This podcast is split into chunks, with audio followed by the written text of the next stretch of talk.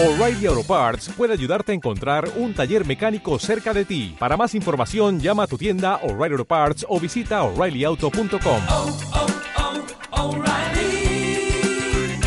oh, Parts.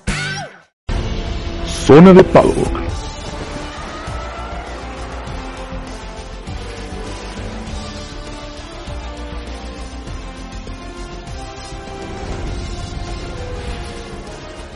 Del Pado, ¿cómo están? Espero que se encuentren muy muy bien. Yo soy Axel Moctezuma y sean todos ustedes bienvenidos a un episodio más, episodio 17 de Zona de Paddock. Llegamos al Gran Premio de Silverstone y simplemente yo no puedo agradecer más a la Fórmula 1 este fin de semana. No puedo dar más por esta existencia. Simplemente ha sido un carrerón. Y, algo que me queda muy claro es por qué hace más de 70 años la Fórmula 1, en ese 1950, por qué inició en este mítico y legendario circuito y es que Silverstone siempre nos regala grandes carreras y sin duda alguna yo puedo decir que este fin de semana hemos tenido la mejor carrera de lo que va de la temporada y seguramente de las mejores que va a tener esta misma temporada.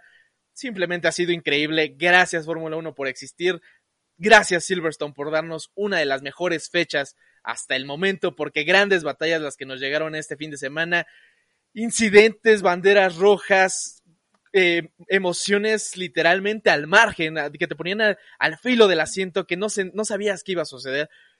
Y para eso estamos aquí en este episodio más. No estoy solo, aquí está conmigo mi amigo Marco Galicia. ¿Cómo estás, amigo? ¿Qué te ha dejado Silverstone este fin de semana? Gran carrera la que tuvimos el día de ayer. Muy bien, amigo, realmente estoy muy emocionado después de todo lo que vimos este fin de semana. Desde la, la, clasificación y entrenamientos libres veíamos algo muy, muy distinto hay bastantes cosas que tenemos que tocar, temas que, de los que tenemos que hablar desde las noticias hasta el análisis. Y creo que sí, es una de las mejores carreras que, que hemos visto y que va a tener sin duda alguna esta temporada, ¿eh? Lo puedo asegurar. Sin duda, se puede hablar de, de Silverstone, del Gran Premio de Gran Bretaña 2022 durante muchísimo tiempo, le queda de sobra y sobre todo, y, y creo que lo acabamos de comentar tú y yo, es una de las carreras que bien te puedes aventar una y otra vez y te va a seguir emocionando y te va a llevar a otro nivel, ¿no? Y, tal cual como, como otros episodios, como digo, como, como otras carreras, como Alemania, ¿no? 2000, 2018 me parece, 2019, no, no recuerdo bien el año, una de las mejores carreras igual. Francia del año pasado creo que también fue una de las grandes carreras de la temporada pasada y son de esas carreritas, dices, me la voy a volver a aventar, ¿por qué? Pues porque me dan ganas y porque me pone de emoción una vez más, ¿no? Pero justamente tenemos mucha polémica de qué hablar, tenemos situaciones y, no sé qué otra cosa eh, eh, tengas por ahí que, que, tocar. Mira, creo que antes de pasar, esto es, esta es una carrera que le pondrías a alguien que no sabe nada de Fórmula 1. O sea, claro. con esto puedes hacer un fanático nuevo de Fórmula 1, te lo puedo asegurar. Aquellos, aquellos que te dicen que, que qué tiene de divertido ver la Fórmula 1, ¿no? Que qué tiene de, de impresionante, pónganle esos últimos minutos, esas últimas vueltas de esa gran batalla que tuvimos, que ahorita vamos a platicar de ella, y, y, seguramente conseguimos un fan nuevo de Fórmula 1, eso se los puedo asegurar.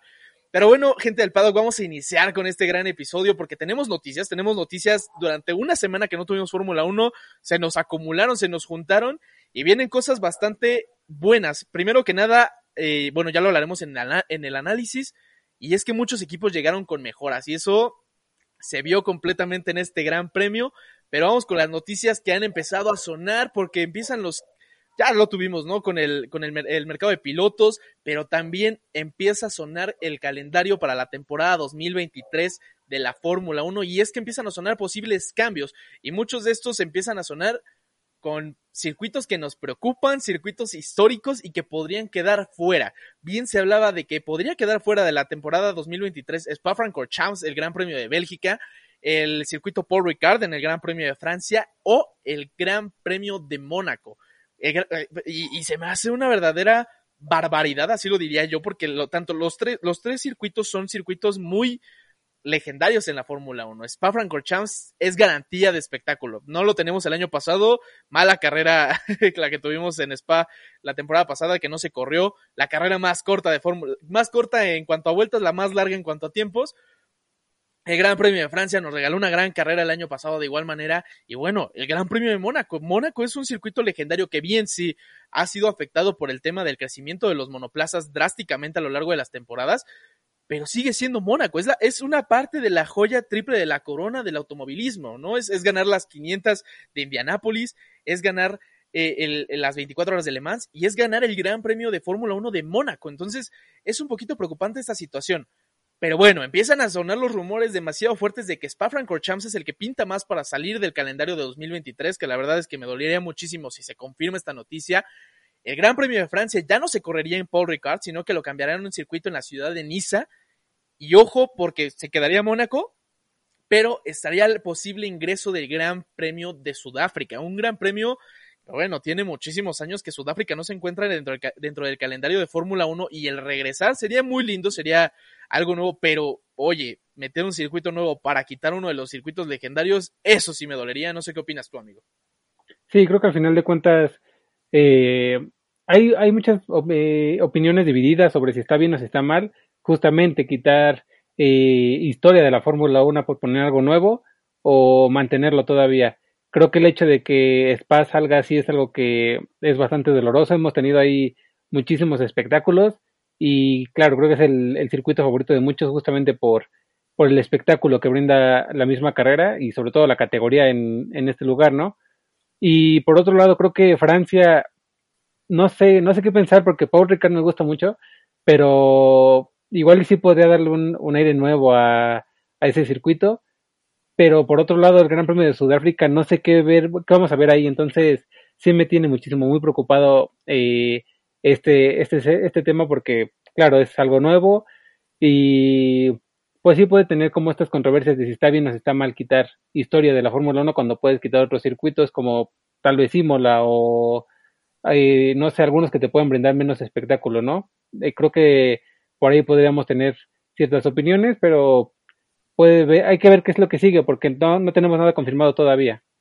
Sí, claro, eh, habría que esperar todavía esta situación, porque además se empieza a platicar mucho acerca de cuántos grandes premios podríamos tener para la siguiente temporada, y bien está em empezando a sonar tanto 23 carreras como se tenía planeado para este, este año, así como la llegada de 24 grandes premios, o sea, es incrementarle uno más, y bueno, esto dependerá mucho de si se corre el Gran Premio de China o simplemente no, pero pues bueno, estos ya son los circuitos que empiezan a sonar, a sonar, Spa queda fuera, Francia se muda a, a, la ciudad de Niza y el posible Gran Premio de Sudáfrica. Pero vamos pasando a la siguiente noticia, amigo, porque la Fórmula 1 viene cambiando demasiadas cosas y no solamente ya están pensando en el calendario de 2023, no, no, no les bastó con que el año pasado tuviéramos una nueva, un nuevo formato de clasificación eh, como lo es la carrera sprint, sino que además ahora quieren implementar un nuevo formato de clasificación o una nueva manera de, clasificar, esto para la temporada 2024, en la que va a tener la misma situación de la Q1, Q2 y Q3, pero la variante va a estar aquí. Te platico. En la Q1 solamente van a poder correr con los neumáticos duros, en la Q2 solamente van a poder montar neumáticos medios y en la Q3 gomas blandas. Entonces vamos a tener los tiempos más rápidos hasta la Q3 y esto creo que podría garantizar una buena clasificación, una clasificación un poco más divertida, porque sabemos que muchos de los monoplazas en ciertas situaciones se adaptan un poco, un poco mejor a distintas gomas, ¿no? Bien, a veces a los Red Bull no les cae bien la goma dura, pero a Ferrari sí, pero a eh, a Mercedes también. Entonces puede haber una variante aquí en esa situación y que puedan cambiar algunas de las situaciones en cuanto a la clasificación que tenemos normalmente de que, ah, pues ya sabemos quiénes van a ser los que van a pasar, ¿no? Y a veces llegan a, a suceder cosas de otro mundo que, que, a lo mejor cambian esa situación, pero son momentos que te sorprenden. Y en este caso creo que podríamos ver una clasificación que bien se podría dar de una manera más eh, competitiva, por así decirlo. Creo que es una buena implementación. Eh, el plan es que para 2024 solamente lo van a, montar sobre dos grandes premios, pero ya se empieza a platicar eh, de esta nueva clasificación que se empieza, empieza a sonar en el paddock de la Fórmula 1. Así es, creo que ante esto también tenemos, eh, justamente va a ser más espectáculo. Y me gusta mucho este tema de que la Fórmula 1 piensa en el espectáculo para los fanáticos y lo prometieron la temporada pasada y la esta temporada lo estamos viendo con la batalla que comentabas hace un momento al final de la carrera de, de, Silverstone, creo que es donde lo tenemos más visible.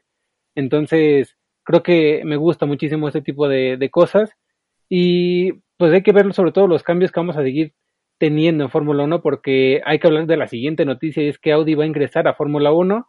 Esto porque adquirió ya el 25% de los derechos del equipo de Sauber según eh, Roger Benoit.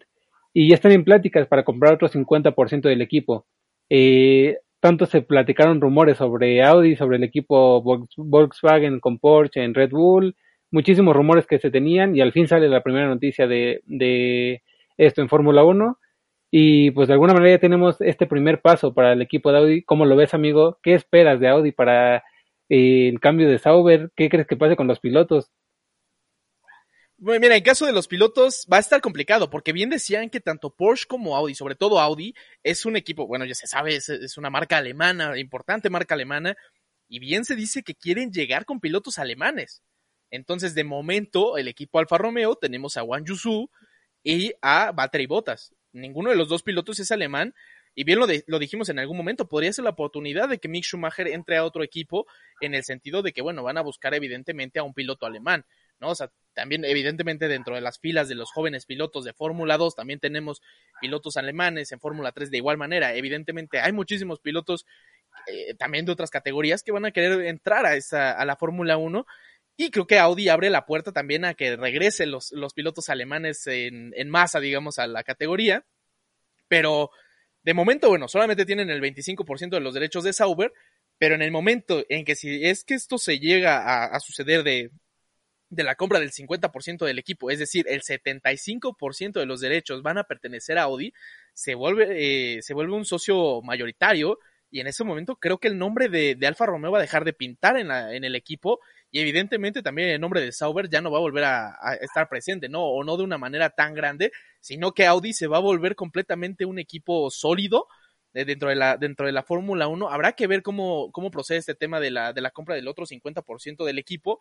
Me gusta el hecho de tener Audi, pero evidentemente también es un dolorcito ahí medio raro el ya no tener Alfa Romeo, ¿no? O no tener los colores que tan bonito auto nos presentaron esta temporada, ¿no? La verdad es que en esta temporada soy fanático del, del monoplaza de Alfa Romeo, se me hace uno de los más bonitos, de los más lindos, eh, pero pues simplemente Audi ya empieza, a, amenazaron, ¿no? Eso, y sobre, sobre, ¿cómo, cómo dices? Sobre amenaza no hay engaño, de esta manera. Sobre advertencia no hay engaño. Sobre, sobre advertencia no hay engaño. Entonces, Audi lo dijo, quiero entrar a Fórmula 1, en este momento ya está, y, y esto no es, no es oficial, amigo, pero empieza a correr la noticia de que po posiblemente tengamos una noticia de parte de Red Bull y de Porsche para el Gran Premio de Austria. ¿eh? Todavía no es oficial ni mucho menos, pero los rumores empiezan a correr y estos dos equipos, bueno, estos dos, estas dos marcas empezaron a decir que querían entrar a la Fórmula 1, así que podríamos esperar. De momento Audi ya dio el primer paso, como dices, y ahora habrá que esperar qué es lo que sucede y qué procede con esa, con esa otra compra del 50% y de la compra también de, de Porsche para entrar al equipo Red Bull. Claro, creo que la Fórmula 1 se viene con grandes cambios y sin duda alguna tenemos algo muy interesante para los próximos años que, que vienen. Pero de aquí, terminando ya con este tema, pasamos a un par de noticias bastante agradables para el entretenimiento de, de los fanáticos. Por un lado está la, la, al fin sale a la venta el Fórmula 1 2022 y creo que tú nos podrás comentar un poquito más de, lo que trae este juego, muchísimas mejoras, muchísimos cambios que se venían eh, mencionando y creo que es una de las mejores versiones según nos comentas. Sí, amigo, ya, ya por fin el, tiempo, el tiempo de espera terminó y, por fin el, primero de julio, el viernes, así como tuvimos las prácticas en Silverstone, también salió, eh, ya, ya está disponible el Fórmula 1 2022 y la verdad en lo personal yo no me pude aguantar las ganas, lo compré en la preventa y de inmediato en cuanto, en cuanto dio el primero de julio así en el reloj, inmediatamente ya tenía disponible el juego y la verdad es que no te voy a mentir, eh, es un gran juego, ya me di la oportunidad de, de empezar a jugar en algunos circuitos, ya probé evidentemente las actualizaciones de, de, Australia, ya, ya tuve la oportunidad de correr ese circuito. Todavía me queda una temporada de, Fórmula 1 muy larga este, para, para seguir probando, evidentemente, pero déjame te digo que la verdad es que sí estoy muy a gusto con este juego, mm, eh, creo que es una experiencia completamente inmersiva para, para los, eh, pues los fanáticos de la Fórmula 1 y también para aquellos que no, para que quieran pues empezar como en este mundo, creo que está bastante, es, es, un juego bastante amigable también, ¿no? No es tan complicado, no tiene tantas, tantos tecnicismos en algunos sentidos, se vuelve un juego muy divertido, eh, la verdad es que yo no soy de los que juegan en línea, eh, me, me, gusta jugar más bien contra la computadora y la verdad es que yo lo encuentro bastante divertido, muchos dicen que también en línea se pone, hay bastante bueno el ambiente, pero creo que está, está bastante padre también el, el hecho de que metieran este, esta experiencia de, de retransmisión en algunos sentidos, eh, para la vuelta de formación, para el safety car, para los boxes, también creo que es una parte muy divertida. de igual manera este tipo como de minijuego, por así decirlo, para, para formarte en la, en la partida de salida, para entrar a los boxes. La verdad es que se vuelve muy divertido, es, es una experiencia diferente a la que habíamos tenido eh, en otras entregas. Te digo, al final de cuentas sigue siendo el, el mismo juego de, de coches, pero también la conducción en los monoplazas, y eso es algo que sí tengo que decirlo, es muy distinta a la que teníamos en los anteriores entregas. Eso no te voy a, no te lo voy a mentir.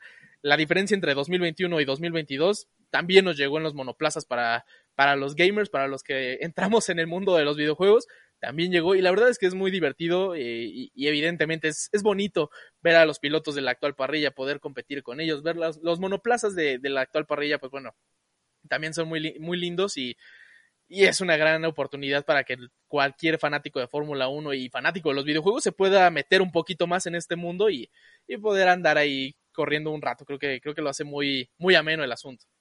Sí, sin duda alguna creo que una nueva emisión, una nueva oportunidad de lo que es la Fórmula 1 ahora en los videojuegos. Y pues creo que por ahí vamos a tener alguna de tipo de, pues sí, de competencias ya más eh, profesionales en los esports, pero vaya que, el F122 tiene bastantes cosas nuevas que sorprendieron a muchísimos de los fanáticos. Y esto lo vimos justamente, si no me equivoco, en el Gran Premio de Miami, cuando tuvimos algunos gameplays de varios streamers y se veía bastante eh, interesante el juego. Ahora que lo tenemos a la venta, pues ya lo, lo podremos probar poco a poco. Y pasando a otra noticia, hay que ir preparando las maletas porque el 26 de octubre Está confirmado el showrun en la ciudad de Guadalajara, no se correrá aquí eh, en la Ciudad de México como el año pasado, pero este año toca en Guadalajara, en la tierra de nuestro piloto tapatío Checo Pérez. ¿Y qué opinas, amigo? ¿Nos vamos a lanzar? ¿Nos vamos a quedar aquí? ¿Qué es lo que, que procederá? Se vaya armando el plan para Guadalajara en el 26 de octubre. ¿eh? Hay que anotar bien la fecha y hay que ponerlo muy en la lista porque, bueno, que mejor que ver, vamos a ver qué tiene preparado Checo Pérez ahí en, me parece que va a ser en la calle de la Minerva o en la avenida de la, de la Minerva, ahí en, en, Guadalajara y evidentemente qué, qué mejor que celebrar a Checo Pérez y, y su showrun con Red Bull en su, en su ciudad natal. Creo que es algo muy especial para el piloto mexicano.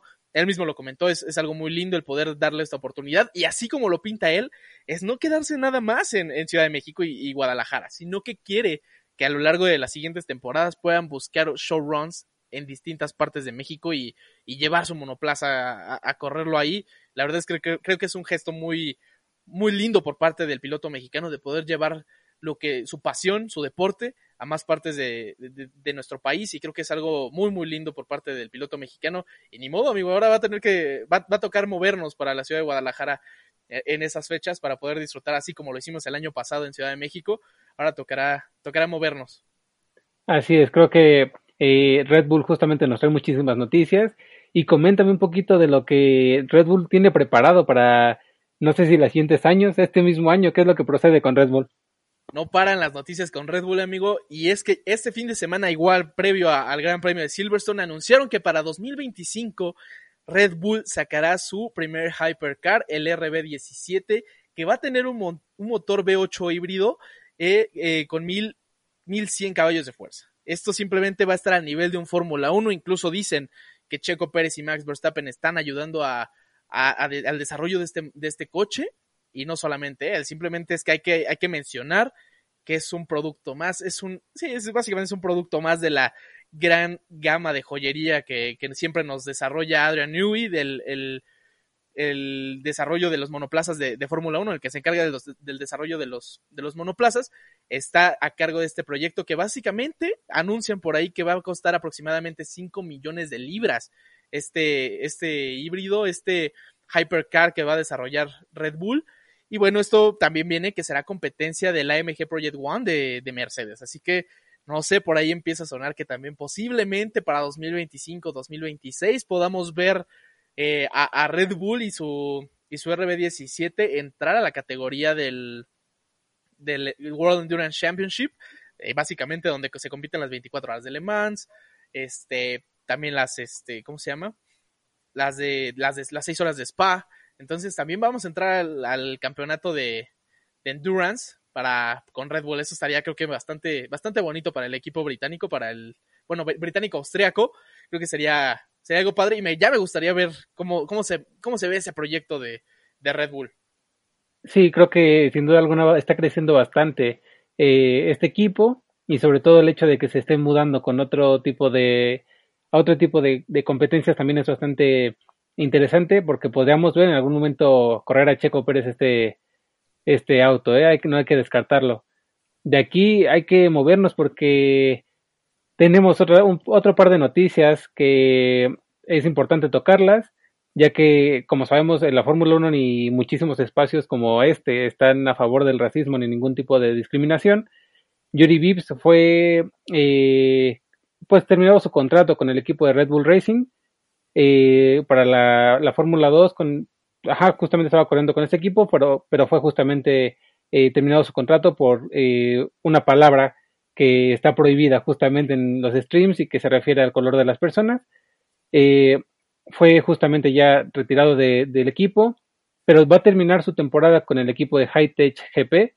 Eh, mientras que por otro lado también tenemos otra noticia de, este tipo de, de, situaciones con Nelson Piquet, quien también fue vetado del paddock por una entrevista que dio en la que se refiere a Lewis Hamilton con esta misma palabra. Entonces, eh, sabemos que la Fórmula 1 no tolera este tipo de, cosas y luego luego se tomaron eh, cartas al respecto. No sé tú qué opinas, amigo, pero creo que tanto Red Bull Racing como Fórmula 1 hicieron lo correcto en ambas decisiones.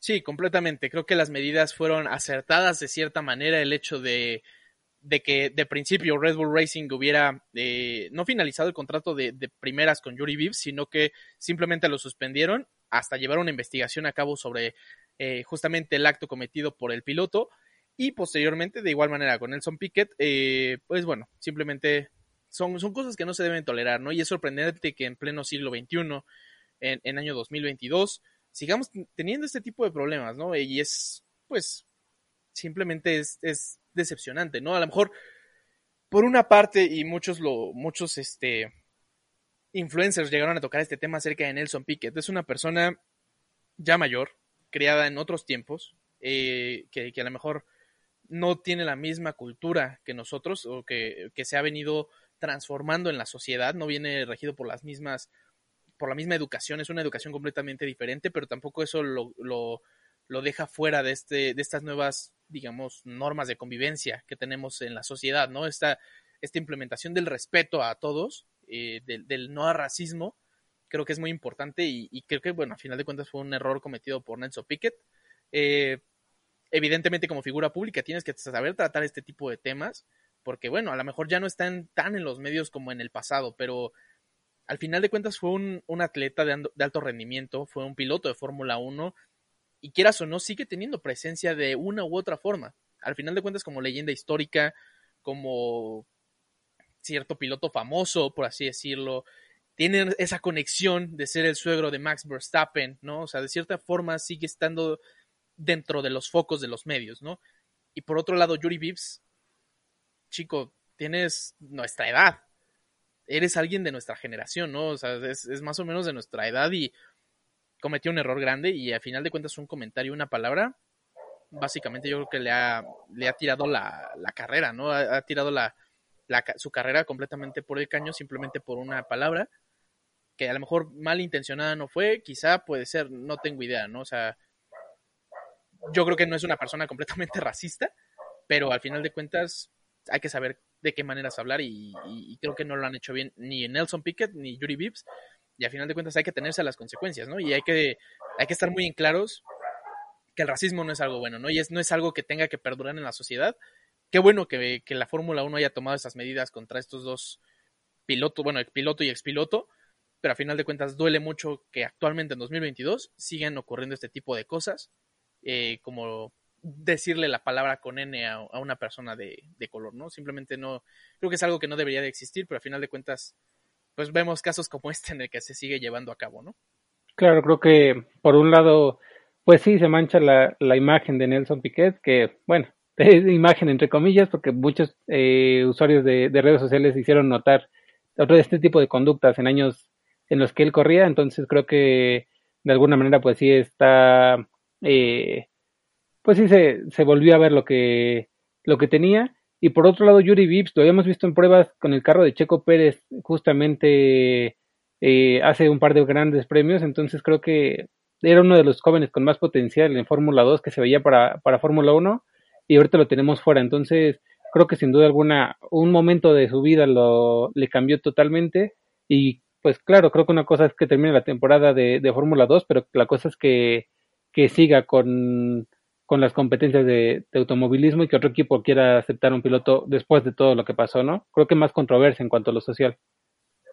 Sí, justamente, y, tal cual lo tenemos como, por ejemplo, la situación con Nikita Mazepin, ¿no? Antes de, de entrar a su carrera en Fórmula 1, todo este tema que, que sonó mucho por el acoso a una, a una mujer y demás, pues bueno, creo que son, literalmente son, son momentos de tu vida que manchan completamente tu imagen. Y bueno, de momento habrá que esperar qué sucede con Yuri Vives, qué sucede con Nelson Piquet. Pero pues bueno, al final de cuentas el, acto ya está hecho y ahora simplemente queda atenerse, ¿no? Pero vamos a pasarnos ahora sí ya con cosas más felices, amigo.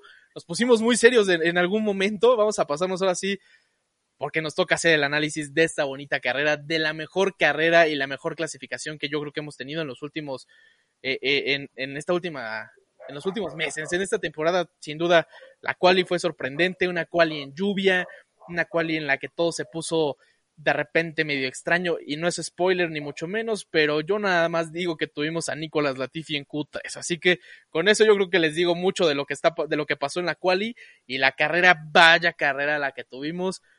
Y bueno, amigo, yo no sé, ¿quieres tocar este este tema? Los equipos llegaron con muchísimas mejoras el porposing básicamente no se vio este fin de semana. No sé si quieras hablar de esto, amigo.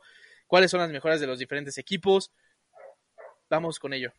Claro, mira, eh, este gran, gran premio fue sorprendente en todas las palabras. Nicolás Latifi en Q3. Bueno, ahorita lo comentaremos eso, pero mira, eh, rápidamente eh, vamos pasando por los equipos que, que llevaron mejoras para este gran premio. Alfa Tauri fue el único que no llevó mejoras. Eh, de momento, ajá, es el que, que no lleva. Por otro lado, Ferrari trae una. Eh, Haas también trae una eh, mejora, sobre todo en el en la ala frontal del, del monoplaza. De aquí también Alfa Romeo con la nariz del monoplaza. McLaren trae un par de, de mejoras. Alpine trae tres eh, mejoras para, para este monoplaza que se hicieron oh. notar desde las prácticas. ¿eh? Esos pontones, ¿eh? esos pontones muy cambiantes a lo que ya venían mostrando la escudería de Alpine, muy, muy diferentes a lo que atraían y creo que eso llamó la atención. Y no solamente los de ellos, también los de Red Bull, con ese, ese nuevo cono, ese, ese cono frontal que también lo modificaron.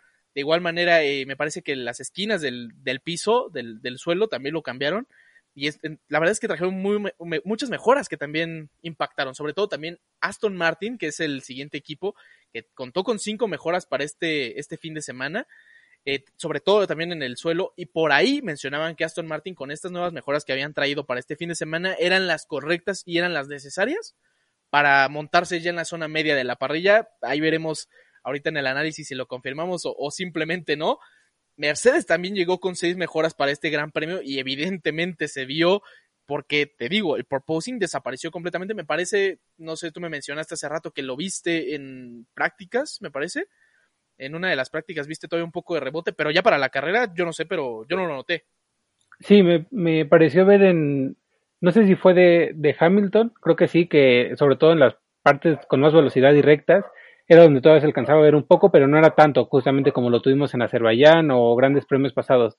De ahí en fuera desapareció totalmente y estas eh, situaciones que habíamos comentado en el episodio pasado de la FIA se van a empezar a ver ya en, Francia, me parece, o en, Austria. No, en Francia, en Francia. Justamente eh, van a empezar a meter ya el límite de las del nivel de oscilación que van a poder tener los monoplazas. Y en caso de, bueno, y en Francia ya va a ser, eh, pues digamos, ocupada esta regla y en caso de verse muchas oscilaciones por parte de los diferentes equipos, van a implementar la, eh, el elevar el monoplaza a 10 milímetros, me parece. De momento se ve controlado, ¿eh? pero déjame te digo, Francia es un circuito con una recta bastante, bueno, me parece dos rectas muy, muy largas. Entonces, vamos a ver qué sucede, sobre todo con los equipos en esa en ese gran premio. Y finalmente el equipo que puso la carne al asador completamente para este gran premio fue Williams. 12 mejoras a su monoplaza. Mejoras que, bueno, ya ahorita platicaremos de Alexander Albon, que fue quien portó únicamente las mejoras para este fin de semana y que evidentemente ya ahorita lo platicaremos, no pudimos ver al 100% en su uso, ya veremos si para el Gran Premio de, de Austria también le ponen eh, las mejoras a Nicolas Latifi y podemos ya ver completamente el coche de Williams eh, pues digamos, funcionando al 100%. Lo que se alcanzó a ver en prácticas fue que, eh, pues, la aerodinámica de los, de los componentes que portaba Alexander Albon funcionaban bien. Un exceso de pinturita roja que por ahí montaron en una de las prácticas, pero se veía que funcionaban bastante bien. eh, se veía una, una, digamos, pues, pincelada, una, un, flu- un flujo de la, de la pintura bastante uniforme, no se veía nada, nada de lo contrario. Vamos a ver si, si así funcionó, pero la verdad es que Alexander Albon no nos dejó ver mucho de eso, de esas mejoras este fin de semana. Pero ¿qué te parece si ya nos arrancamos de aquí con las, con el análisis de esta bonita carrera, amigo? Vamos a iniciar con Ferrari, que es el primerito en nuestra lista, y simplemente hay que decirlo así. Carlos Sainz este fin de semana ha estado completamente al 100% en algún sentido. Y es que consigue su primera pole position en el Gran Premio de Gran Bretaña en Silverstone. Y así como consiguió su primera pole position también dijo premio doble me quiero llevar la victoria y se la llevó este fin de semana. Una carrera ahí vamos a empezar con polémica amigo y no, no nos podemos parar quiero que me des lo- tu opinión victoria merecida para Carlos Sainz o no No, así de sencillo, no. Creo que le- sí, tuvo muchísimos errores, ahorita los vamos a tocar, pero directamente diría que no. Sí, sí, simplemente yo creo que comparto la opinión contigo. Algo sí muy bonito. Es el segundo español en conseguir entrar a, a la vi- al- al punto de las victorias en Fórmula 1, compartiéndolo con Fernando Alonso. Y el último podio de un español, eh, bueno, una victoria de un español fue Fernando Alonso justamente con Ferrari por ahí del año 2013. Una cantidad de años impresionante para que volviéramos a ver un español en lo más alto del podio y evidentemente también a, un español y con Ferrari además, ¿no? Entonces creo que va, va siguiendo el, el paso de sus ídolos. Este, este Carlos Sainz consigue su primera victoria, pero justamente como dices, una carrera lastrada por los errores, ayudada un poco por Ferrari, por la mala estrategia, y es algo que tenemos que tocar. La gran batalla de pilotos que tuvimos entre Carlos Sainz y Charles Leclerc, y es que todo parece que, Ferrari le está, le está tirando la, temporada, la carrera, el campeonato y completamente todo a Charles Leclerc. No solamente les bastó con, que- con decir que esta temporada solamente buscaban ser competitivos, sino que lo están demostrando. No quieren el campeonato y vaya manera en la que lo están haciendo. Un error estratégico para Charles Leclerc, un error completamente de Carlos Sainz, una victoria no merecida y, lo, sigo manteniendo. Una ventaja que le dieron frente a su compañero y que bien pudo haber errado y literalmente un, una pérdida de liderato de la carrera en su momento por un error y una recuperación por un fallo en Max Verstappen, que era el líder en ese momento. Y, completamente son estas situaciones. En ningún momento vi un Carlos Sainz que se pusiera al nivel y pudiera sacarle rendimiento completamente al Ferrari. Un Carlos Sainz que se vio dominado con su, contra su compañero, siendo él, eh, o siendo su compañero que, tan, que tenía fallas de, de aerodinámica en el monoplaza. ¿Por qué? Por un, eh, por un golpe en el, en el alerón delantero. No venía completo el alerón delantero de Charles Leclerc y así el Monegasco sacaba mejor ritmo que lo que, lo que portaba Carlos Sainz. Un equipo de Ferrari que lastró la, la carrera completamente de Charles Leclerc, manteniéndolo por detrás, dejando que Lewis Hamilton, que venía en tercera plaza, los alcanzara y empezara a darles batalla en pista. Completamente lastrado el fin de semana de Ferrari, a pesar de la victoria de Carlos Sainz y a pesar de, de un mejor resultado de Charles Leclerc frente a Max Verstappen y que sumaron más puntos que el equipo Red Bull, pero yo te diría fin de semana para el olvido de Ferrari. Y ojo que podemos hablar ya de aquí de un, bueno, yo lo veo así, amigo, de un momento en que Charles Leclerc se llegue a hartar de Ferrari de la situación que está sucediendo dentro del equipo y que empieza a haber problemas tanto del piloto monegasco con el equipo italiano. Sí, No sé creo que tenemos por aquí ciertos problemas porque Charles Leclerc salió bastante molesto de la carrera y se le vio, no sé, creo que nunca lo he visto así de, de enojado. Y entonces, si vamos a tener esta batalla entre pilotos más seguido, va a ser un tema que, que se va a tener que tocar. De aquí, y lo he comentado en anteriores ocasiones, creo que nos van a decir que somos haters de, Carlos Sainz, pero Carlos Sainz bajo presión no está funcionando. Y ese error en grava creo que nuevamente, pues sí nos, nos, nos da pie a, a hacer estos comentarios porque está teniendo una carrera bien hasta que comete un error de ese tipo. Y creo que es la presión que justamente mete Max Verstappen sobre sus oponentes.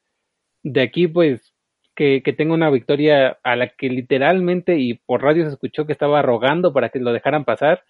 Eh, no, no da mucho para que podamos decir que Sainz se ganó la victoria. La tiene y todo, pero creo que sí, hubo pilotos con más mérito que, que se la pudieron haber llevado. Incluso Leclerc tuvo la, la oportunidad, pero pues justamente entre la estrategia y todo lo que sucedió, pues se la lleva a su compañero el español. De aquí también hay que pasar al siguiente equipo porque podríamos tener este tema de, de de pilotos en algún momento, ¿eh? Red Bull termina con Sergio Pérez en segunda posición. Nuevamente tenemos al, piloto mexicano eh, en el podio y esta vez quedó después de un toque con, con Charles Leclerc en el que le afectaron eh, el alerón frontal, si no me equivoco. Eh, una remontada al estilo su primera victoria de, en Fórmula 1, así te lo puedo poner. Fue una remontada total en la cual se vio beneficiado al final de la carrera por un safety car y esta vez no fue por Latifi, pero se vio beneficiado otra vez por, por safety car. Hay que mencionarlo porque vaya conduc conducción que tuvo fue espectacular. Creo que el nivel de Pérez se demostró en este Gran Premio otra vez y por algo Red Bull sigue firmándolo con él. Justamente, y así como lo mencionas, y creo que nos faltó tocar justamente este tema con Charles Leclerc, Charles Leclerc termina en la cuarta plaza y justamente termina en la cuarta plaza por una mala decisión de Ferrari de meter al box a, Carlos Sainz justamente en este mismo safety car del que hablas de Checo Pérez, en el que le montan neumáticos blandos.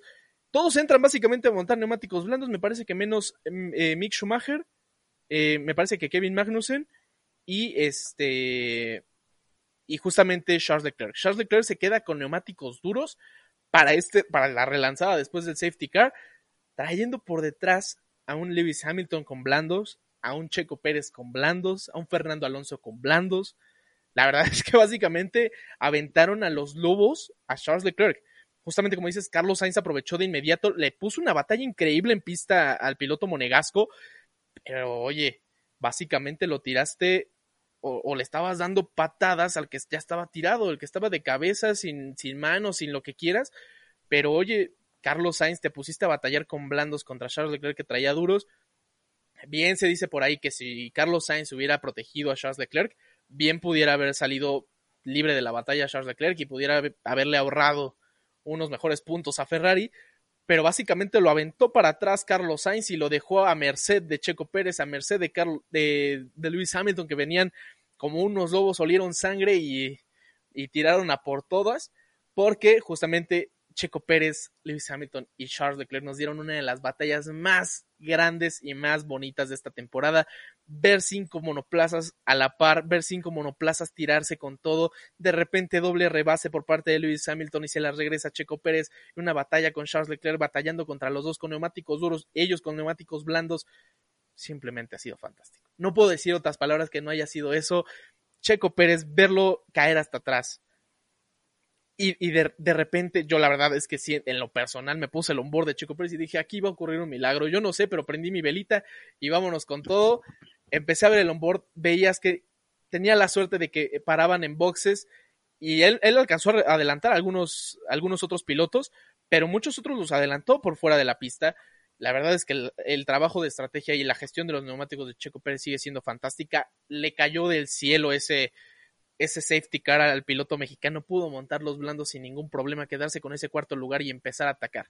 Pero ver a Lando Norris, Fernando Alonso, Lewis Hamilton, Checo Pérez batallando por esa segunda plaza, por una segunda plaza, ni siquiera la victoria. Y bien pudieron haber peleado por la victoria, darle unas cinco vueltas más y se come a Carlos Sainz con el ritmo que llevaba, sin, problemas algunos.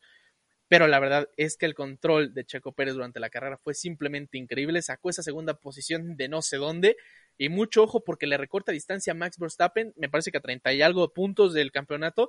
Y ojo porque se podría venir. Porque con esto continuamos con los fallos por parte del piloto neerlandés y Red Bull. Básicamente creo que esta temporada van a tener problemas entre ellos dos, simplemente por el tema de que Verstappen no le rinde el coche. Verstappen siempre tiene fallas. Verstappen tiene problemas de, fiabilidad. Este, en este momento creo que fue un tema, me parece que, de, de un pedazo de, de fibra de carbón de carbono que, que quedó en, en, la pista y que le dañó el, el suelo del monoplaza Max Verstappen. Esto le, le, falló en el rendimiento, empezó a perder muchísimo, incluso me parece que tuvo una pinchadura, tuvo que volver a entrar a boxes y evidentemente, al contrario de, de Checo Pérez, Max Verstappen no se pudo recuperar, queda en séptima posición el piloto neerlandés, alcanza a recuperar algunos puntos y también qué bonita batalla nos dio al final Y acabo de en otro spoiler con Mick Schumacher. Gran, gran batalla la que nos brindó ahí Max Verstappen, pero básicamente fue un fin de semana, pues, digamos, no para el olvido, el olvido, pero sí decepcionante para el piloto neerlandés, donde se vio frustra- frustrado por muy por muchos problemas. Eso sí te quiero aclarar desde el principio qué grandes arranques tuvo Max Verstappen. Muy buena carrera desde un principio, desde el principio presionando a Carlos Sainz en las dos arrancadas. Ahorita hablaremos por qué de las dos arrancadas, pero en ambas tuvo una gran salida, puso contra las cuerdas a, Carlos Sainz en la primera, ya tenía el liderato y en la segunda también se lo volvió a robar y después viene el tema de la pinchadura, viene el tema también de, de haber tenido que parar antes en boxes y demás. Le afectó muchísimas cosas a Max Verstappen, básicamente le quedó lastrada la carrera este, este fin de semana, alcanzó a recuperar puntos, permitió que tampoco se le acercara tanto ni Checo Pérez ni Charles Leclerc, pero aún así no fue, no fue la mejor, el mejor fin de semana para, para Max Verstappen. Claro, creo que el equipo de Red Bull sí tiene eh, una parte buena y una parte mala este fin de semana. Y mencionar 34 puntos de diferencia entre Checo Pérez y Max Verstappen. Ojito porque 34 puntos se reparten el Gran Premio de Austria. ¿eh? Podría ser que Checo Pérez eh, lo alcance. Ahí está la duda, ¿eh? está la incógnita. Ahí antes de pasar, eh, Carlos Sainz superó a George Russell en el campeonato de pilotos, ¿eh? entonces esta victoria también le ayudó bastante para poder tener una ventaja sobre el otro piloto y de estos, en estos momentos tenemos a 1-2 de Red Bull, 3 y 4 de Ferrari y 5 y 6 de Mercedes. Creo que Y también habla un poquito, ¿eh? No están tan lejos Charles Leclerc ni, ni Carlos Sainz de, de acercarse a, a, los números de Max Verstappen, ¿eh? O sea, tampoco son eh, o sea, gigantes las cantidades que tienen que recorrer para, para alcanzar al piloto neerlandés. Fallos como este le pueden ir acortando las distancias y empezar a pensar en un en una en una batalla cuádruple por el campeonato estaría de locos, pero de momento tenemos a dos peleando y, y, y eso sabemos que es Checo Pérez y Max Verstappen y justamente ¿eh? qué, qué, bonita incógnita el, el, hecho de saber si, si Max Verstappen comete muchos errores este fin de semana en Austria, bueno, el, si este fin de semana que sigue, podríamos ver una, un acercamiento muy fuerte por parte del mexicano Checo Pérez y yo lo dije a principio de temporada, Checo Pérez se puede perfilar para campeón, Checo quiere ser campeón y lo puede hacer. Yo dejé mi, mi, visión al futuro. Sí, y mira, eh, Charles Leclerc está persiguiendo a Checo Pérez por nueve puntos y Carlos Sainz a Leclerc por once. El, el, el, campeonato está todavía muy cerrado y más o menos en constructores una, una, un promedio de 60 puntos entre Ferrari y Red Bull y Mercedes y Ferrari. Creo que también podemos tener un acercamiento de Ferrari que va poco a poco creciendo, ¿eh? Y ojo también por la, las, o sea, justamente hablando ya de estas diferencias que tenemos entre los diferentes equipos, la diferencia que se marca entre el equipo de Mercedes y el de McLaren, que me parece que es el que lo sigue. Sí, eh, McLaren es el que va por detrás, pero ya son 130 puntos los que le lleva diferencia. Ya la batalla es triple por el campeonato, campeonato tanto de constructores como de, de, pilotos, en el que, pues sí, cada carrera se está acercando más. Hay que ver qué es lo que pasa con Checo y pues sus seguidores de en el campeonato de constructores porque justamente pasamos con el equipo de Mercedes eh, quien terminó en, en, en, el podio este fin de semana Lewis Hamilton justamente tuvo otro podio en su casa se perfilaba para ser el, el ganador de la, de la carrera. Grandes batallas con ambos Ferrari creo que fue lo más lindo que, que he visto de Hamilton esta temporada perseguir y atacar como, como es lo voy, poner, lo voy, a poner, fácil y es que Hamilton en, en, Gran Bretaña, Hamilton en Silverstone, se le sale la, la, fiera completamente. Es un Hamilton completamente distinto al que puedas ver en cualquier lugar. Claro, claro. Creo que sí, lo que vimos el día de, de, de carrera fue impresionante. Esperábamos justamente tener algo así, pero creo que no esperaba tanto nivel de Hamilton en, en Silverstone, si te soy honesto, ¿eh? De aquí, eh, pues sí, justamente se perfilaba para ser el ganador de la carrera, pero por un safety car se, se ve afectado, justamente es donde pierde esta, pues esta victoria ya casi asegurada. Y pues ahorita en algunos momentos comentaremos este, este safety car que fue el segundo de, del día, porque vamos a platicar del primero y de la situación más importante de este gran premio, porque George Russell tuvo un toque bastante importante con uno de los Alfa Romeo, eh, situación de seguridad que vamos a tener que hablar, eh, Russell por primera vez abandona la temporada, ya deja de ser Mr. Consistencia, porque termina abandonando esta, esta, carrera, pero creo que el gesto que tuvo con el piloto eh, de Alfa Romeo fue bastante, pero bastante agradable para los fanáticos y para él creo que lo llena de satisfacción, pues después del accidente tan grave que tuvo eh, Guan Yusu, eh, el piloto de Mercedes es el que, se baja de su monoplaza para ir a ver si estaba bien el piloto, para ayudar y ver que, estuviera todo correcto. La situación estuvo bastante grave, amigo. Creo que, que sí vamos a tener que tocar el tema aquí. Seguridad Fórmula 1 y lo que pasó entre Russell, eh, Gasly y el piloto de, de Alfa Romeo. La verdad es que fue, uno de los momentos más impactantes que yo creo que, he visto eh, comparado con, con el choque de Romain Grosjean en, en, en el circuito de Bahrein, con la, el fallecimiento de Antoine Hubert en, Spa, ¿no? Creo que son momentos, en Spa también, ese choque contra Charles Leclerc, me parece que en 2018, eh, donde Fernando Alonso voló sobre el monoplaza de, Leclerc, creo que hay, hay, choques que te marcan y, este completamente creo que ha sido uno. Ver la transmisión de, de Fórmula 1 normal, ver de frente a, a los líderes salir en, en, las primeras curvas y de la nada de la recta principal, ver salir volando a Wang Yusu, ver salir volando a George Russell, ver golpe de Albon, ver golpe de, de, este, de Yuki Tsunoda, de Esteban Ocon, fue un momento impactante. Lo que evidentemente no se sabía en ese momento fue que fueron dos golpes distintos, ¿no? Dos golpes diferentes. Pero lo, lo primero que impactó es que no solamente vimos salir volando a Wang Yusu, sino que lo vimos salir volando de cabeza. El monoplaza arrastrando literalmente la, o sea, con, con las llantas para arriba.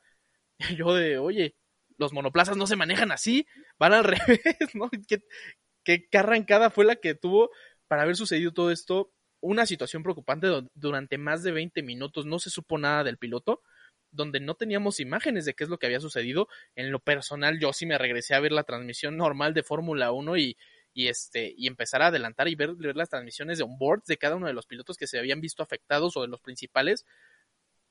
Wang Yusu se fue a estampar literalmente contra las rejas de las gradas, o sea, brincó las vallas de los neumáticos, los primeros protectores que tienen los, o sea, va así, va la pista, después la grava, se saltó la grava, se saltó la, la, la barrera de neumáticos y llegó hasta las hasta la barrera de la, la malla de las, de las gradas.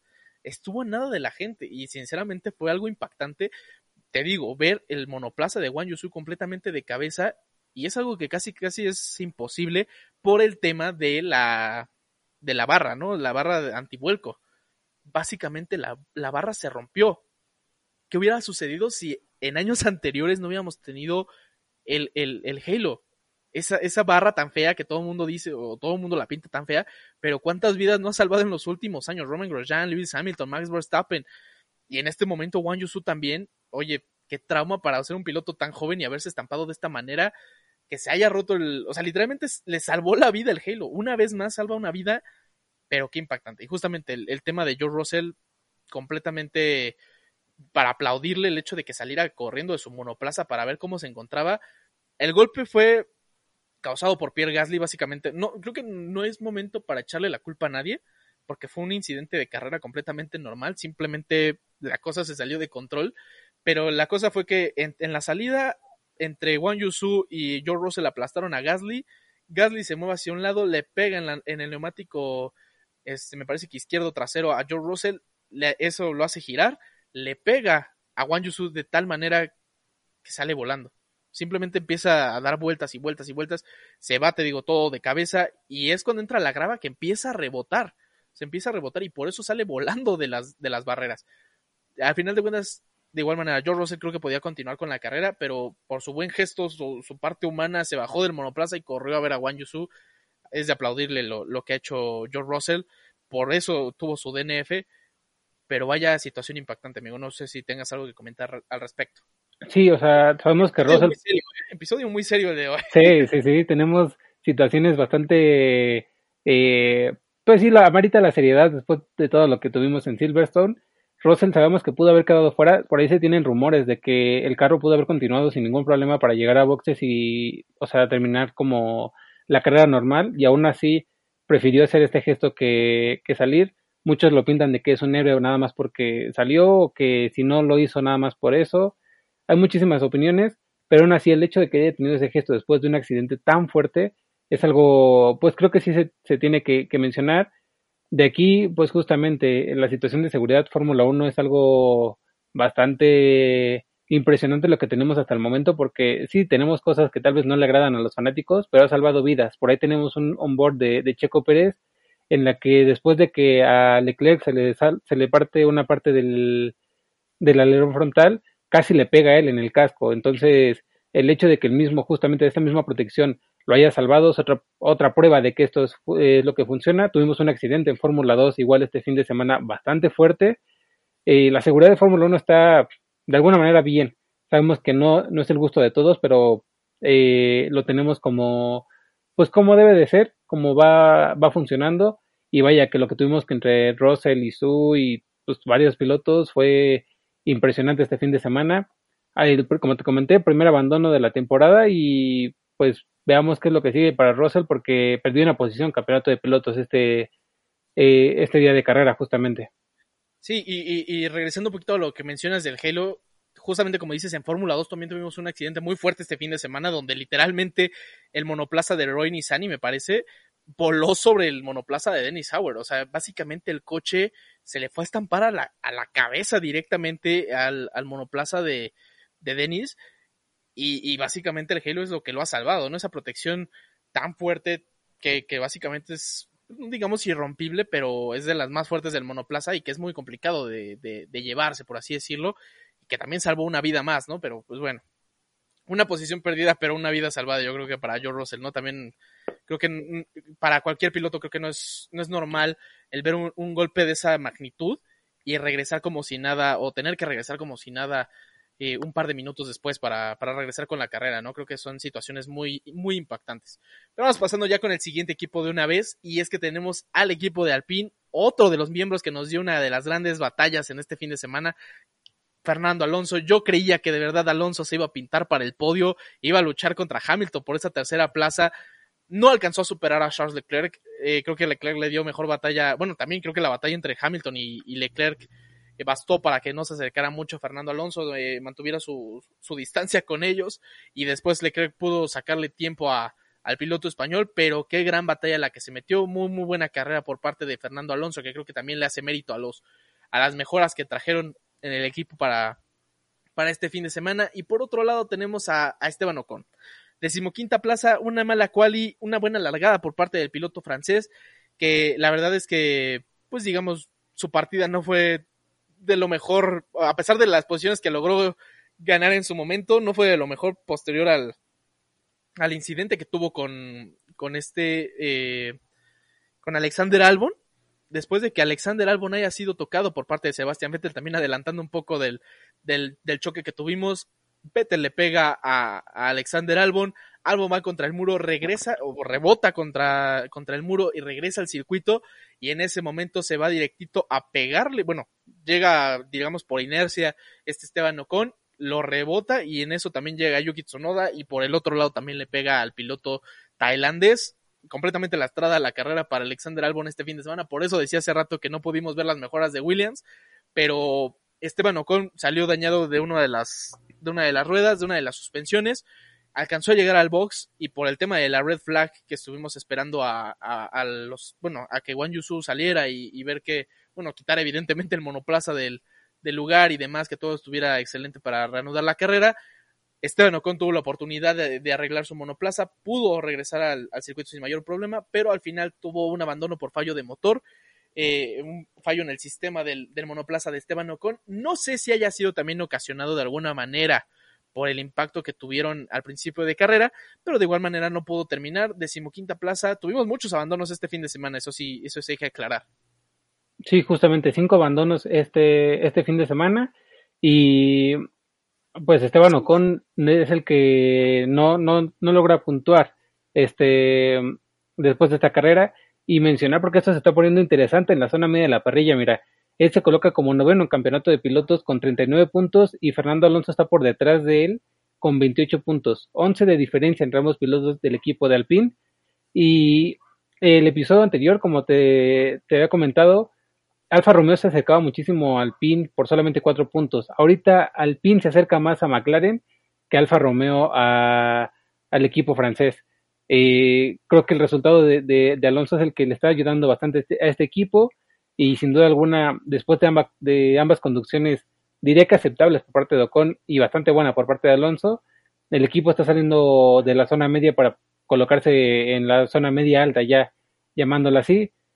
Y pues claro, creo que el equipo está teniendo fines de semana entre altibajos como en todas las temporadas, pero sí tenemos que, que checar un poquito lo de Ocon porque no sabemos si fue justamente como mencionas tú por el toque o algún otro tipo de fallo. A mí me gustó bastante que, bueno, fue, perdón, por este persecución entre Verstappen y, y Ocon.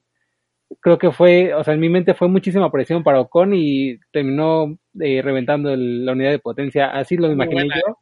Creo que es lo que, lo que vi, y es lo que te comentaba al principio del episodio. Max Verstappen pone bastante presión a, a sus, a sus competidores, ¿eh? Sí, y, y, cabe mencionar, hay que también, así como agradecimos a la Fórmula 1, así como agradecimos a Gran Bretaña, gracias Ocon, porque sacó el último safety car y, gracias porque dejó que se acercaran todos los, los líderes y se pusiera esa gran batalla por la segunda plaza entre cinco marcas, cinco pilotos, simplemente una locura. Y gracias Esteban Ocon, simplemente, no, no queda más. Claro, creo que es el que le da el, podio y pone la emoción al, al final del Gran Premio de Gran Bretaña. Pero de aquí hay que pasar con el siguiente equipo, que es McLaren, teniendo a Lando Norris en sexta posición, quien lideró básicamente a Alonso durante toda la carrera hasta el final, durante estas últimas vueltas que se ve superado por el piloto español. Y por otro lado tenemos a un Daniel Ricciardo que a pesar de cumplir años no tiene buen ritmo, no tiene un buen resultado este fin de semana, termina decimotercero y nada más escucha esto, está por detrás de Nicolás Latifi. ¿Quién se le iba a imaginar que en un gran premio iba a estar por detrás de Latifi. Creo que es algo que, que tenemos que comentar. A mi parecer fue mala estrategia. La estrategia jugó bastante en los equipos este fin de semana y uno de los afectados pues fue justamente el piloto australiano que pues termina decimotercero este fin de semana. Sí, no, no ha sido el mejor fin de semana para Daniel y evidentemente una vez más, triste, ¿no? Pero la realidad, se ve superado una vez más por su compañero después de que había tenido muy muy buenas carreras anteriormente, dos en las que había superado a Lando Norris. En este momento regresamos a las malas pasadas por parte de Daniel Ricciardo. Esperemos que para el siguiente Gran Premio eh, Austria, un circuito muy rápido y que también creo que se conoce bastante bien, pero también muy muy bueno para Lando Norris. Veamos cómo se, cómo se sigue desarrollando. Y para esto también cabe mencionar, y no lo tocamos, y es que Zach Brown ya salió a hablar acerca de las declaraciones que hizo acerca de Daniel Ricciardo y de esta situación de McLaren de esta situación interna donde trae muchos problemas y bla, bla, bla, bla, bla, que ya habíamos platicado en, episodios anteriores. Y es que ya salió a decir que a lo mejor no se tocó de la mejor manera, no lo, o sea, no lo dijo con las palabras correctas o con la intención correcta, pero que simplemente la intención no es decir que Daniel es un mal piloto, que Daniel no está para estar en McLaren, sino que simplemente no han trabajado lo suficiente y que no le han podido dar el coche suficiente a Daniel para que se explote el 100%. Entonces, simplemente esto pues sube también el, ánimo para Daniel, o, es, o, así lo veo yo, para continuar una temporada más, para quedarse una temporada más, que no se vaya de McLaren, evidentemente, tenerlo en Fórmula 1 y ver qué logran hacer. Ahora, hay que esperar simplemente a que Daniel pues le den el coche correcto, ¿no? Y, que siga sacando los resultados que nos tenía acostumbrados anteriormente en Renault, en, en Red Bull. A lo mejor no, no luchar por las victorias, pero sí luchar para mejores resultados que un decimotercer lugar en Silverstone, evidentemente, y quedar por detrás de Nicolás Latifi. Claro, creo que, pues sí, justamente, y para el mismo eh, situación moral del piloto, sabemos que no es una buena temporada para él, y después de estos resultados, teniendo un equipo en el que estuvo como Red Bull, pues sí es algo bastante eh, malo para él. Ahorita en el campeonato de pilotos está decimocuarto con 15 puntos, empatado a Sebastián Vettel, y su compañero Lando Norris es el que lidera la parrilla media con 58, seguido de, de Valtteri Bottas creo que, pues sí, de alguna manera se está cerrando muchísimo esta parrilla, pero si Daniel no consigue resultados, no consigue más puntos, se va a tener que quedar estancado justamente en esta eh, parrilla baja de, de la Fórmula 1. Sí, así es, la verdad es que pone situaciones muy complicadas entre la competencia entre Lando Norris y Daniel Ricciardo, y ya que tocas el tema de los puntos, vamos a, es que también, así como se le aplaudió la primera victoria a Carlos Sainz, así como se le aplaudió el podio a Checo, la gran batalla, como se le aplaude también el, el, el, safety car Esteban Ocon, tenemos los primeros puntos de Mick Schumacher. El hijo de la leyenda, el hijo del siete veces campeón del mundo, el hijo del Kaiser. Volvemos a ver el apellido Schumacher dentro de los puntos y consigue, tras una temporada de Fórmula 1, eh, con su temporada de rookie, por fin consigue puntos con el equipo de Haas. Queda en octava posición, también no son cualquier punto, no consiguió un solo punto, sino que consiguió un poco más. Me parece que se coloca ya en la decimoséptima posición del, del campeonato con cuatro puntos. Y además, Kevin Magnussen también logra puntos para este fin de semana para Haas con la décima posición. De regreso a los puntos el equipo de Haas completamente. Y qué bonito porque me parece que ya también se meten en alguna batalla o, o tienen alguna batalla por ahí un poco activa dentro del campeonato, amigo. Sí, mira, de estos momentos, eh, justamente Mick Schumacher se coloca decimoséptimo, superando, no sé si, si él escucha el episodio o fue Diosito el que me escuchó, pero al fin suma sus puntos y supera a Lance Stroll, a Latifi y a Alex Albon en campeonato de pilotos hasta este momento, con cuatro puntos. Eh, en cuanto a campeonato de constructores, tienen 20 puntos de momento, superando a Aston Martin por dos y siguiendo al Fattori con siete puntos de diferencia y creo que de alguna manera los van a seguir consiguiendo porque Alfa Tori no está teniendo un buen, unos buenos resultados y Aston Martin tampoco está dando mucho que, que pueda batallar y de alguna manera creo que a Mig le puede venir muchísimo muy bien este, este resultado. Se venía, eh, justamente como te lo comenté episodios anteriores, se venía como que preparando esta situación de que iba a conseguir sus puntos, se venía una décima posición, la perdía así, pero al fin en Gran Premio de Silverstone le da su, sus puntos para el equipo de Haas, cuatro puntos para el piloto alemán, que vamos a ver qué es lo que sigue para él, porque sin duda alguna vamos a tener Austria bastante interesante para él y para otros pilotos. Y, es un golpe de, confianza a final de cuentas, y, eso no hay que negarlo, ¿no? El, tantos problemas que habían tenido y el tema de los choques y, y, todas estas noticias que empezaron y rumores que empezaron a salir acerca de la salida de Mick Schumacher del equipo de Haas, empezó, pues evidentemente también hiera a los pilotos de alguna u otra forma, son humanos, tienen sentimientos, tienen emociones. Evidentemente le, pega y de cierta manera, pues creo que también es una manera de quitarse ya ese peso de encima, ya poder conseguir sus primeros puntos.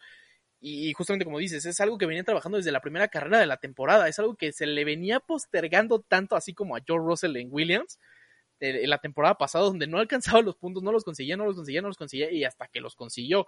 En este caso Schumacher ya lo logró, ya logra esa octava plaza, logra sus primeros puntos y qué mejor que dedicárselos a su padre, qué mejor que, celebrarlos también con, con su mentor, con Sebastian Vettel, que también se puso muy feliz porque además se vio en una batalla en la que le pudo robar la séptima plaza al campeón actual de Fórmula 1, a Max Verstappen. Y otra situación en la que le gana a su mentor le gana a Sebastian Vettel que se queda por detrás de él con el equipo Aston Martin en novena posición, amigo. No sé si de aquí te quieras pasar con ellos. Sí, antes de pasar, creo que lo, lo bonito también de, de Mick fue la declaración que dio después de, de, ganar sus puntos en la que dice que Sebastian Vettel es para él lo que para eh, Sebastian fue su padre, o sea, el mismo eh, situación de mentor. Creo que es algo bastante bonito y sin duda alguna Vettel es el que le está dando muchísimo que, que eh, enseñar justamente a, Mick y te lo puedo asegurar que Mick tiene un futuro bastante prometedor con cualquier escudería, pero está teniendo muy, pero muy buena temporada por el momento. Y claro, creo que también el golpe de confianza que le puede tener esta temporada después de competir contra el campeón del mundo, contra su mentor y contra cualquier otro piloto que lo hayas puesto, porque incluso en Hungría la temporada pasada que lo vimos bastante fuerte, da un poquito de, lo que es el piloto. Hay que ver qué es lo que sigue con Schumacher porque el apellido va a seguir vigente en la Fórmula 1. Y de aquí, como comentaste, seguir con Aston Martin. Tuvieron sus posiciones, a mi parecer, por pura estrategia. No tuvieron ningún adelantamiento, ninguno de los dos eh, durante carrera. Justamente, te, te lo juro que hice un análisis tan preciso con ellos que no me quise equivocar este fin de semana. No tuvimos ningún adelantamiento por parte de ninguno de los dos y sus posiciones fueron ganadas básicamente por pura estrategia, adelantamientos pasando por fuera de zona de, de boxes mientras sus, sus, contrincantes estaban dentro. De ahí en fuera, lo destacable de Vettel pues, fue, justamente el toque con Albon y Stroll, vaya clasificación tan pésima que tuvo el fin de semana, termina como último y sigue perfilándose. Aquí tengo una duda, sí, porque lo tuvimos en la misma carrera que Checo Pérez ganando la, eh, en un podio, justamente. ¿Crees que Stroll es mal piloto o el monoplaza es el que no le está dando, porque lo tuvimos en un podio, tuvimos eh, buenos resultados de él, de alguna manera, pero en estos momentos lo tenemos hasta el final. ¿Tú crees que haya sido eso o que fue, o es el carro el que le está fallando? Oye, ve qué carro traía Racing Point en la temporada 2020, traía el Mercedes Rosa. El Mercedes Rosa completamente. Entonces, claro que la tenían toda fácil y perfilada para que Stroll pudiera sacar resultados. No es mal piloto. Trae mal coche, pero tampoco es el mejor piloto. Comete muchos errores. Pero oye, se va, o sea, volvemos a lo mismo. Al final de cuentas, como piloto, tu primer, tu primer rival siempre va a ser tu compañero. ¿Por qué? Porque trae tu mismo coche bien se habla mucho que, por ejemplo, en, Red Bull anteriormente eran dos coches completamente diferentes entre el de el del segundo piloto y el de Max Verstappen.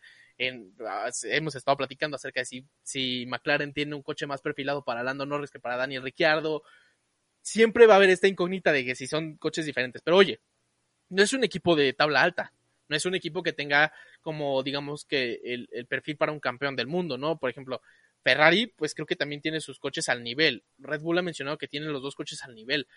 Todos los equipos mencionan que tienen el mismo coche para ambos pilotos, ¿no? En este caso, por ejemplo, Alexander Albon, que tuvo eh, un coche diferente para, para la carrera en comparación de Nicolás Latifi. Y, supongo que Aston Martin va con la misma situación. Dos, o sea, incluso cuando llegan a actualizar los coches, el que trae primero las actualizaciones es, es este Lance Stroll, ¿no? Rara vez se la dejan al segundo piloto, ya fuera Checo Pérez o fuera Sebastián Vettel. Pero oye, y, bueno, la otra es que tienes ah, de competencia al cuatro veces campeón del mundo, tampoco te vas a poner alto por tú, pero a final de cuentas tienen el mismo monoplaza y, los resultados deberían ser muy similares. Y si Vettel puede, ¿por qué tú no? Entiendo la experiencia de Sebastian Vettel, pero a final de cuentas, si eres buen piloto, lo vas a demostrar. Max Verstappen sacó mejores resultados que Vettel estando Vettel en Ferrari. O sacó mejores resultados que Lewis Hamilton, un siete veces campeón del mundo. No es el mismo monoplaza, pero lo pones a batallar. Checo Pérez, alguien que no es campeón del mundo, que tantos años estuvo lastrando con un equipo, Racing Point, Force India, Sauber, McLaren, en sus peores años, está sacando resultados increíbles en el mismo monoplaza que Max Verstappen y le ha, le ha sacado el rendimiento al tú por tú, porque no puede hacerlo Lance Stroll con Sebastián Vettel simplemente es el tema, ¿no? Sí, depende mucho el coche, pero también creo que el resultado lo puede sacar. ¿Por qué si Lance Stroll, por qué Sebastián Vettel quedó noveno, por qué Lance Stroll no quedó décimo? ¿Por qué Lance Stroll no quedó octavo, no? O sea, y, hay que considerar que el resultado de Stroll también tiene mucho que ver con que tuvimos seis abandonos, ¿no? El último que terminó era el decimocuarto. Simplemente es esta situación, ¿no? Ahora, pues sí, habría que pensar, y ahí viene mi duda todavía, y que voy a seguir manteniendo hasta que nos confirmen quién va a ser el piloto de Aston Martin, si van a seguir manteniendo a Lance Stroll para la siguiente temporada. Si, si el hijo de papi va a seguir teniendo un lugar. Sí, yo creo que, que se va a seguir manteniendo ahí, y la duda de quién es el peor piloto de la parrilla esta temporada, a mí me sigue carcomiendo la cabeza, porque vaya que tenemos una situación complicada. Lance Stroll está decimos, decimonoveno esta temporada con tres puntos solamente tres puntos frente a, mira, Sebastián Vettel tiene, está decimotercero, está con 15 puntos. Lo que comentas tú, mismo monoplaza, no da resultados. Creo que de ahí salió un poquito. y con una carrera menos de Sebastián Vettel, Vettel se perdió el, el, arranque de la temporada por COVID. Claro, y aún así creo que. No, no, estoy seguro, pero creo que Nico Hülkenberg tuvo mejor resultado en esa carrera que incluso Lance Stroll. No estoy seguro. pero aún así tenemos este tipo de situaciones en las que Stroll pues no da el, rendimiento y en estos momentos son novenos en la parrilla de constructores, 18 puntos siguiendo a Haas y pues no tienen, no tienen a un Williams atrás que les persiga. Coméntame un poquito quién es el peor piloto, el equipo de Williams, qué pasó este fin de semana, la sorpresa está ahí latente. Latifi, Latifi sacó el resultado este fin de semana, gran quali, no sabemos si fue por suerte o no. Básicamente creo que la lluvia siempre hace de las suyas y sabe, y bueno, por ahí llegan a decir que, que los mejores pilotos salen en las peores condiciones y las peores condiciones fueron la lluvia y pues mira, Latifi logró colarse en la Q3 y meterse en esa décima posición. La verdad es que no sé si fue por suerte, pero por ahí ya empezaron de que salió Latifi Goat y ya, ya sabes, ¿no? Acá el, el dios de, de la Fórmula 1, este Latifi sacó un gran resultado, ¿eh? Decimosegundo no, no logró puntos, pero sí emocionó bastante. Y yo durante toda la carrera lo vi con bastante muy, muy buen ritmo, ¿no? No te voy a mentir. Decimo, decimosegunda o undécima plaza. Incluso lo vi entrar en puntos en algunos momentos. No fue mala carrera para Latifi en lo absoluto. También no sé qué tan perjudicado se habría visto si, si hubiera sido superado por los pilotos que, que quedaron atrás y que fueron este retirándose de, las, de, la, de la carrera pero a final de cuentas, bueno, segunda, decimosegunda posición, una, una posición bastante buena para la, para la Tiffy, no consigue puntos, te digo, a final de cuentas.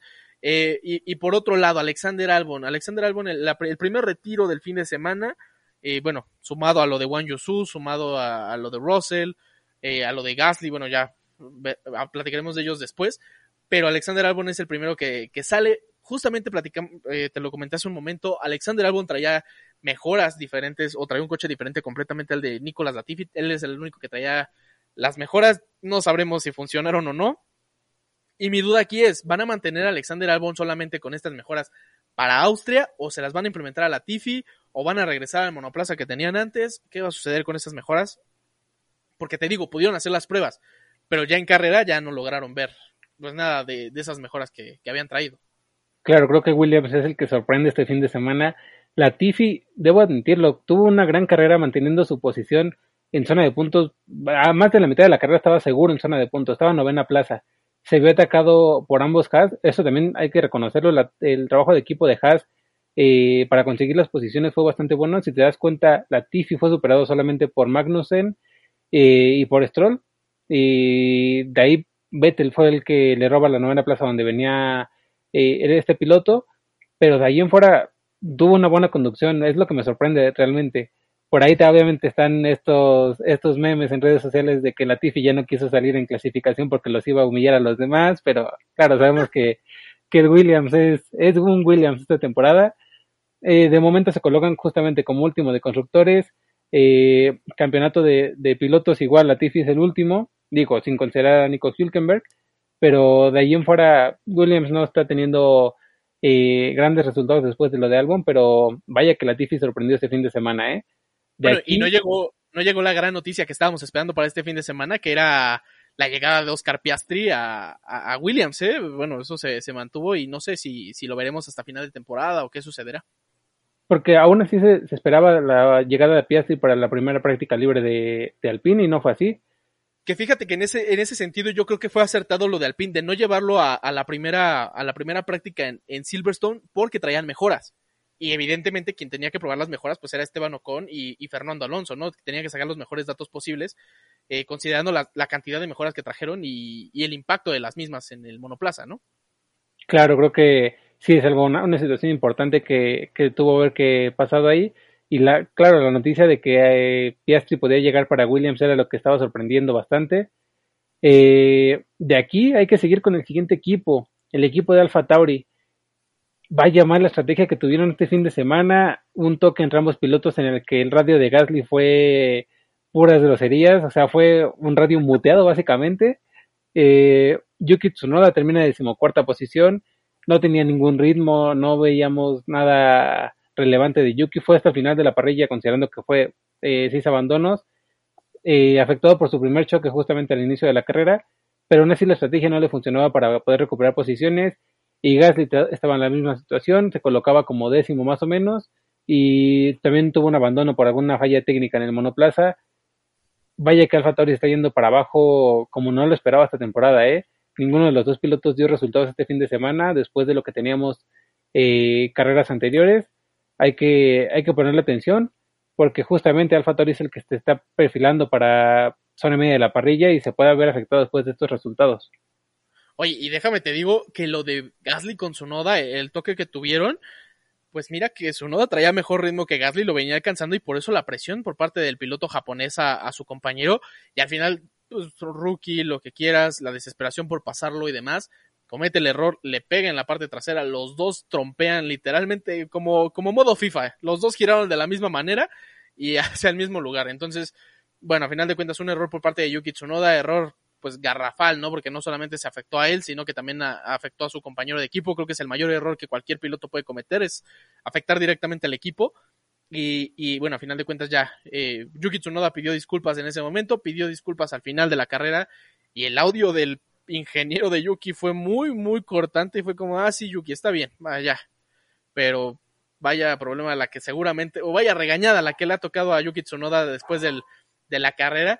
Y por parte de Pierre Gasly, pues sí, lástima. No, no se sabe si realmente fueron por fallas técnicas directamente del, del monoplaza o fueron, eh, pues básicamente que, partieron después del, del golpe con Yuki Tsunoda, ¿no? No sé qué tan fuerte haya podido ser el, el toque que le haya afectado de esta manera al piloto francés. Claro que digo, de transmisión no se vio nada, nada grave, ¿eh? pero aún así no sabemos qué pudo haber afectado si fue secuela del golpe con Russell o con su compañero. Pero mira, de, de momento, eh, campeonato de pilotos, Gasly se coloca como de- decimosegundo, 16 puntos empatado con Kevin Magnussen. Y por otro lado, Yuki Tsunoda, decimoquinto con 11 puntos. Eh, creo que por ahí se puede ver superado alguno de los dos por piloto de Haas porque es con los que están manteniendo la batalla directamente en constructores, siete puntos de diferencia entre Alfa Tauri y el equipo de Haas, que si te soy sincero creo que Haas va a tener mejor resultado esta temporada que, el equipo menor de, Red Bull, ¿eh? los pilotos no están dando resultados y por otro lado tenemos un, unos primeros puntos de Schumacher que pueden servir para mucho. Justamente, creo que esa batallita sí puede, puede pintar para largo en esta, en esta temporada, pero justamente creo que los perjudicados podrían ser Alfa Tauri si no encuentran un rendimiento óptimo del monoplaza y si también los pilotos no ayudan mucho, ¿no? Sobre todo Gasly, que, que fue que, quien, quien más puntos ha lastado. No sé cuántos puntos tiene Gasly comparado con su Noda. Eh, Gasly con su noda son cinco puntos nada más de diferencia. Por delante Gasly. Sí. Sí, justamente, o sea, veo, o sea, realmente un piloto de tanta experiencia como Gasly, tan, tan emparejado con su compañero de equipo, eh, digamos, rookie todavía, es un problema directamente también con el primer piloto y que, bueno, ya renovó también para, para dentro de, de un par de temporadas, una temporada más, ¿no? 2020, 2023 nada más. Pero pues bueno, y final cerrando ya con esta parrilla, Alfa Romeo, fin de semana para el olvido completamente. Y claro que se quieren olvidar de ese golpazo que se ha metido Wang Yusu, que bueno, terminó con, es- con su carrera ese, en ese momento. Y por otro lado, Valtteri Bottas que termina en la decimoséptima posición sin terminar evidentemente la carrera, que creo que llevaba muy muy buena carrera.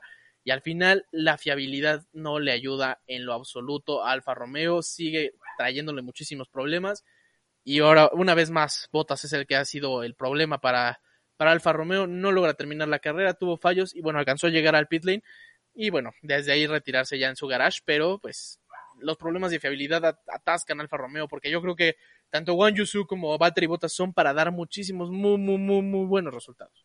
Son grandes Así es. pilotos, pero pues si no tienes un coche que te dure y que sea fiable, simplemente la, la temporada va para abajo.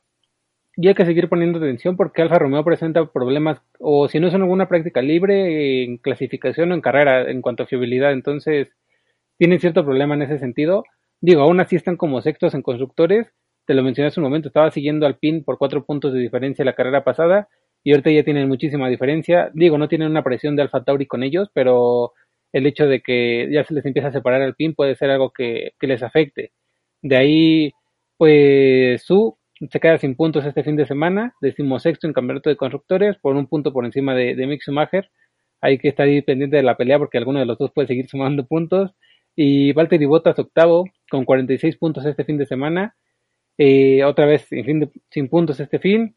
Y Esteban Ocon, 7 puntos por detrás. Hay que poner atención también a, a Ocon porque tiene resultados buenos de, de vez en cuando y puede que lo pase en campeonato de, de pilotos.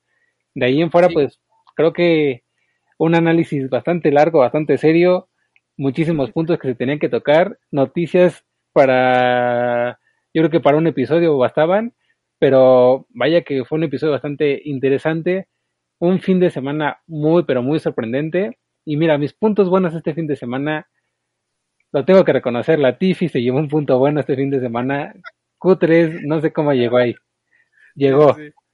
De ahí Sergio Pérez, gran remontada este fin de semana también, un trabajo espectacular. Y Mick Schumacher es el último de, de los puntos buenos.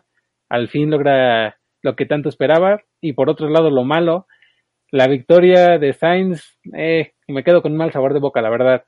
De ahí en fuera el equipo tanto de, de Alfa Romeo como de Alfa Tauri no me dan muchísimo que hablar. Y pues por último creo que Verstappen esperaba un poquito más de él, él este fin de semana. La suerte no estuvo de su lado este fin. Y pues veamos qué es lo que llega para Austria, porque tenemos carrera sprint, clasificación y carrera. Hay que, hay que estar pendientes porque va a ser un fin de semana bastante interesante. ¿Será que Checo lo alcance campeonato de pilotos? 34 puntos de diferencia.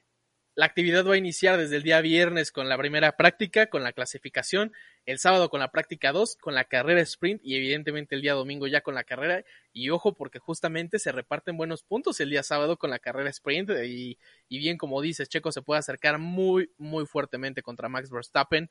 Además, carrera en casa para los Red Bull. Habrá que ver si llegan con alguna livery especial, con, llegan con algo bonito. Tuvimos la temporada pasada la bonita broma del equipo de Red Bull a, a Checo Pérez con, eh, con el que se tuvieron que se tuvo que vestir como, como local austriaco y la verdad es que, que ahí fue, fue un poco incómodo para el piloto mexicano, pero pues bueno, veamos qué, qué cosas especiales nos traen para el Gran Premio de Austria, su Gran Premio de casa. Y evidentemente, pues se espera un gran resultado por parte del mexicano, que no lo mencionamos en su momento, pero ya lleva seis podios de diez carreras este, esta temporada. Y entonces, creo que sigue sumando y, y, lo está haciendo de gran manera, ¿no? Creo que es el punto más bonito y el hecho de, de una gran remontada una vez más a lo Checo Pérez simplemente y porque sí volvió más fuerte, evidentemente. Así es. bueno, y hay que poner atención también, porque la siguiente carrera es mitad de temporada ya, ¿eh? Ya que si se nos acaba esto, da la mitad y se está poniendo buenísima. Hay que poner atención a lo que queda porque las batallas en zona media es lo que se está poniendo más interesante y la parrilla entre Ferrari, Red Bull y Mercedes 60 puntos de promedio entre cada, cada escudería y se puede terminar en cualquier momento. Hay que, hay que poner atención. Y ojo que si ya eliminamos el proposing, el resto de la temporada se puede venir muy, pero muy menuda, con muchos, eh, muchos cambios en, el, en los distintos equipos, en los órdenes. ¿eh? Creo que podemos empezar a pintar ya a Mercedes para que le tiran alguna victoria. Creo que eso también habla mucho de las mejoras que hemos tenido, pero gran, gran fin de semana que también marca marca un punto de diferencia entre lo que va a ser el resto de la temporada porque gran emoción la que pusieron. Vemos que el reglamento, le están haciendo justicia al nuevo reglamento, a los nuevos eh, monoplazas de Fórmula 1 completamente. Creo que ha sido el fin de semana correcto para mostrar qué es lo que traen estos monoplazas. Grandes batallas las que tuvimos y nada más y nada menos que en Silverstone, la casa, la cuna de la Fórmula 1. Pero bueno, gente del Pado, que esto ha sido todo por el episodio del día de hoy. Yo soy Axel Moctezuma. Yo soy Marco Galicia. Y ya lo saben, nos escuchamos la próxima semana con el mejor análisis completo, ya lo saben, para el Gran Premio de Austria. Home race para Red Bull. Y vamos a ver qué, qué tal te sigue con esta mitad de temporada que ya se aproxima cada vez más. Unas semanas bastante seguidas de Fórmula 1, ahora sí no nos van a dejar descansar. Pero bueno, gente del paddock, nos escuchamos hasta la próxima. Bye.